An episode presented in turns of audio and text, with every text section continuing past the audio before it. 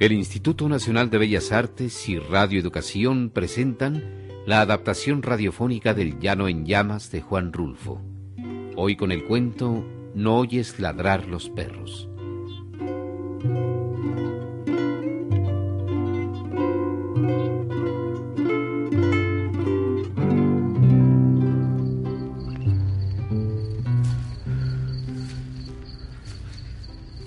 ¿Tú qué vas allá arriba, Ignacio? Dime si oyes alguna señal de algo. O si ves alguna luz en alguna parte.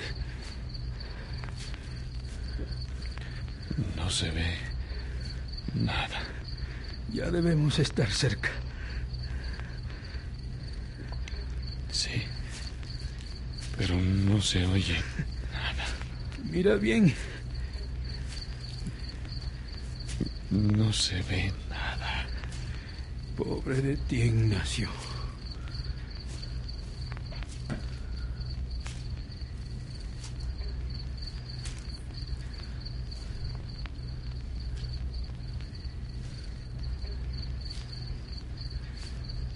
La sombra larga y negra de los hombres siguió moviéndose de arriba abajo, trepándose a las piedras, disminuyendo y creciendo según avanzaba por la orilla del arroyo. Era una sola sombra, tambaleante. La luna venía saliendo de la tierra como una llamarada redonda.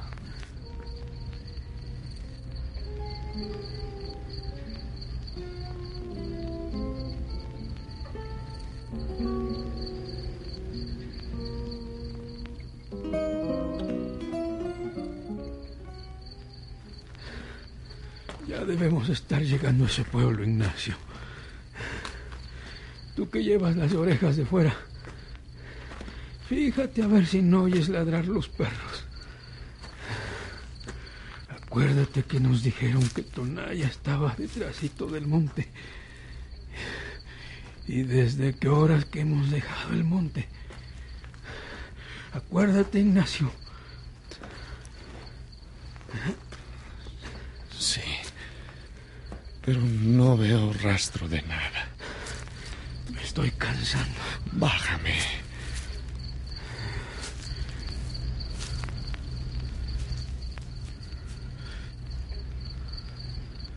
El viejo se fue reculando hasta encontrarse con el paredón y se recargó allí, sin soltar la carga de sus hombros. Aunque se le doblaron las piernas, no quería sentarse, porque después no hubiera podido levantar el cuerpo de Ignacio, su hijo, al que allá atrás, horas antes, le habían ayudado a echárselo a la espalda. Y así lo había traído desde entonces. ¿Cómo te sientes? Mal.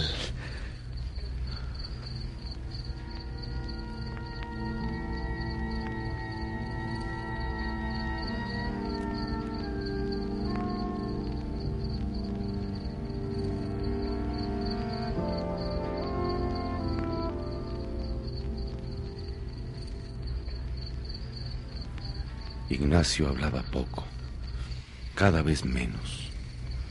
En ratos parecía dormir, en ratos parecía tener frío. Temblaba. Sabía cuando le agarraba a su hijo el temblor por las sacudidas que le daba y porque los pies se le encajaban en los ijares como espuelas.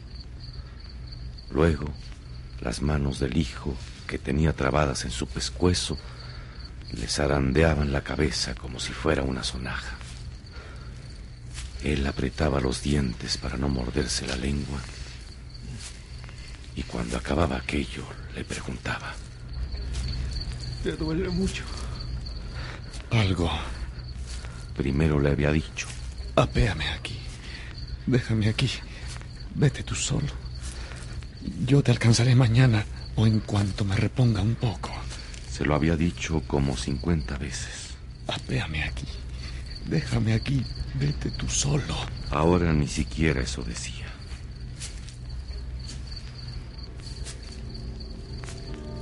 Allí estaba la luna, enfrente de ellos. Una luna grande y colorada que les llenaba de luz los ojos y que estiraba y oscurecía más su sombra sobre la tierra.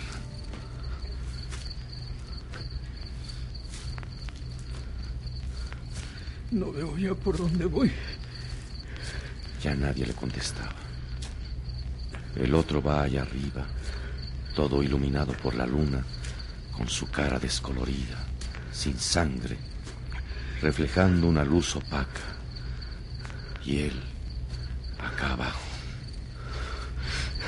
¿Me oíste, Ignacio? Te digo que no veo bien. Y el otro se quedaba callado.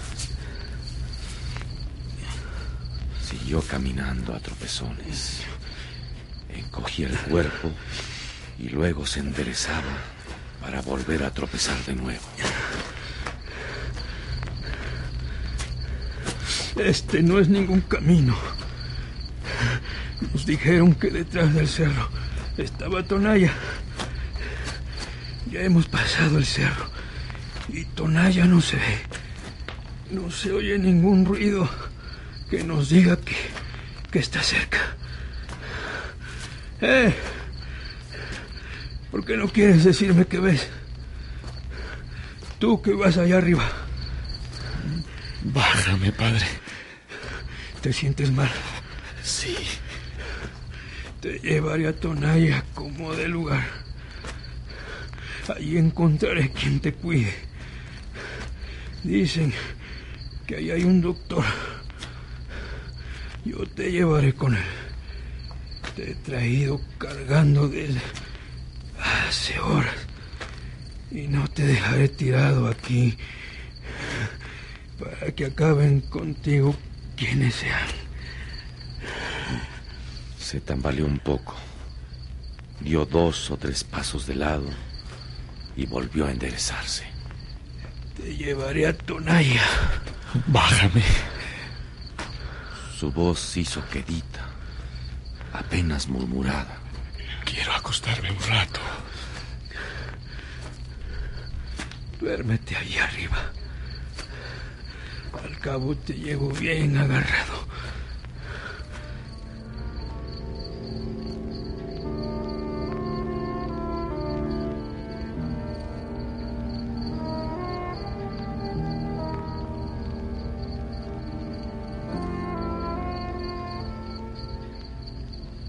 La luna iba subiendo casi azul sobre un cielo claro. La cara del viejo, mojada en sudor, se llenó de luz. Escondió los ojos para no mirar de frente, ya que no podía agachar la cabeza, agarrotada entre las manos de su hijo. Todo esto que hago, no lo hago por usted. Lo hago por su difunta madre, porque usted fue su hijo. Por eso lo hago. Pero ella, ella me reconvendría si yo le hubiera dejado tirado allí donde lo encontré y no le hubiera recogido para llevarlo a que lo curen como estoy haciéndolo. Es ella la que me da ánimos, no usted. Comenzando porque a usted no le debo más que puras dificultades, puras mortificaciones, puras vergüenzas. Sudaba al hablar, pero el viento de la noche le secaba el sudor. Y sobre el sudor seco Volví a sudar. Me derrengaré, pero llegaré como usted a Tonaya para que le alivien esas heridas que le han hecho. Y estoy seguro de que en cuanto se sienta usted bien, volverá a sus malos pasos. Eso ya no me importa. Con tal que se vaya lejos, donde yo no vuelva a saber de usted, con tal de eso. Porque para mí usted ya no es mi hijo. He maldecido la sangre que usted tiene de mí. La parte que a mí me tocaba la he maldecido. He dicho que se le podra en los riñones la sangre que yo le di. Lo dije desde que supe que usted andaba trajinando por los caminos, viviendo del robo y matando gente. Y gente buena. Y si no, ahí está mi compadre tranquilino. El que lo bautizó a usted el que le dio su nombre. A él también le tocó la mala suerte de encontrarse con usted.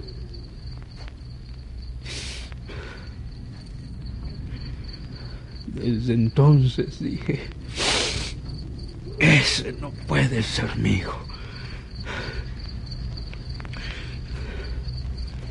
Mira a ver si ya ves algo, o si oyes algo. Tú que puedes hacerlo desde ahí arriba. Porque yo me siento sordo. No veo nada. Peor para ti, Ignacio. Tengo sed. Aguántate. Ya debemos estar cerca. Lo que pasa es que ya es muy noche y han de haber apagado la luz en el pueblo.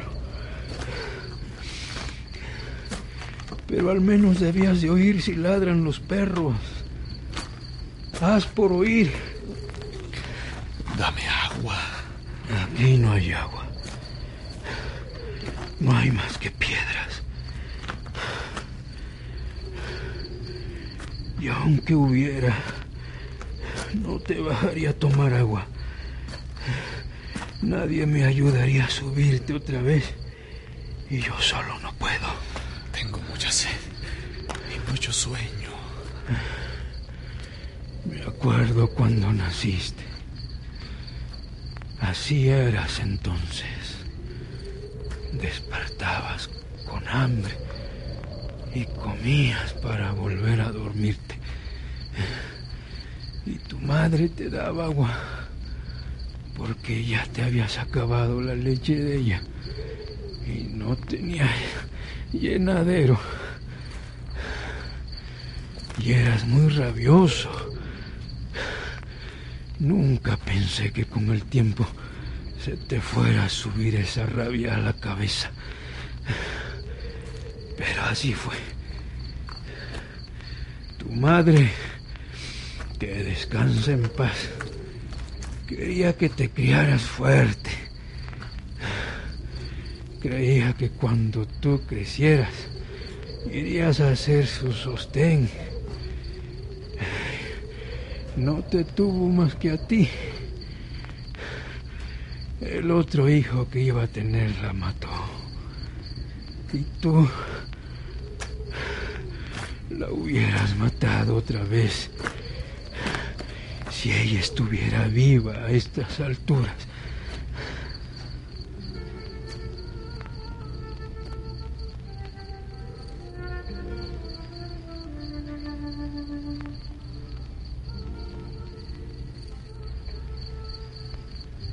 Sintió que el hombre aquel que llevaba sobre sus hombros dejó de apretar las rodillas y comenzó a soltar los pies, balanceándose de un lado a otro.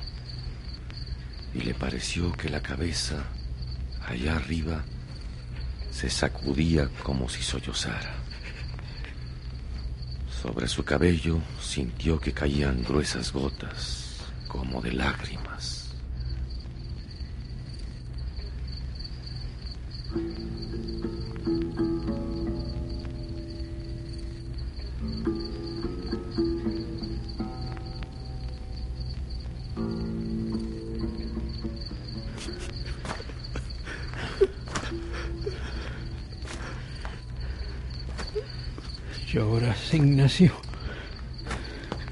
Lo hacía llorar a usted el recuerdo de su madre, ¿verdad? Pero nunca hizo usted nada por ella. Nos pagó siempre mal. Parece que en lugar de cariño le hubiéramos retacado el cuerpo de maldad. Y ya ve, ahora lo han herido. ¿Qué pasó con sus amigos?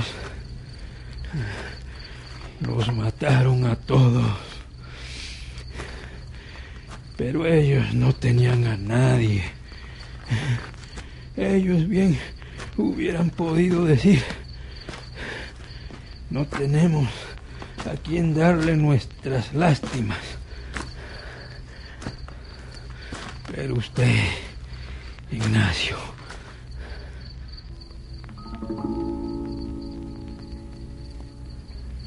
Allí estaba ya el pueblo. Vio brillar los tejados bajo la luz de la luna. Tuvo la impresión de que lo aplastaba el peso de su hijo al sentir que las corvas se le doblaban en el último esfuerzo. Al llegar al primer tejabán, se recostó sobre el pretil de la acera y soltó el cuerpo flojo, como si lo hubieran descoyuntado. Destrabó difícilmente los dedos con que su hijo había venido sosteniéndose de su cuello y al quedar libre oyó como por todas partes ladraban los perros.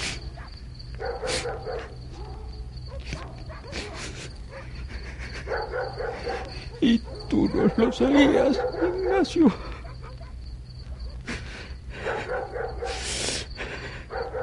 No me ayudaste ni siquiera con esta esperanza.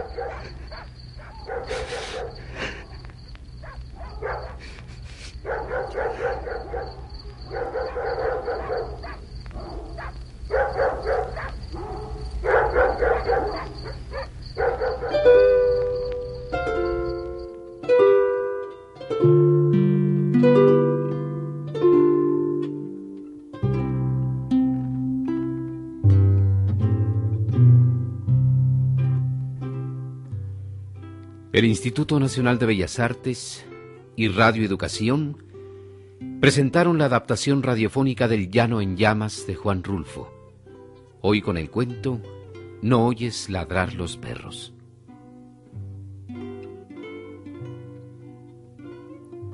Voces por orden de aparición Ernesto Gómez Cruz, Salvador Sánchez y Claudio Obregón. Asistencia técnica Álvaro Mejía. Efectos, Víctor Hugo Cabrera. Musicalización, Ricardo Pérez Monfort. Asistencia general, Susana Vivanco. Realización técnica, Antonio Bermúdez. Adaptación, Miriam Moscona. Dirección de actores, José González Márquez. Producción, Luis García López.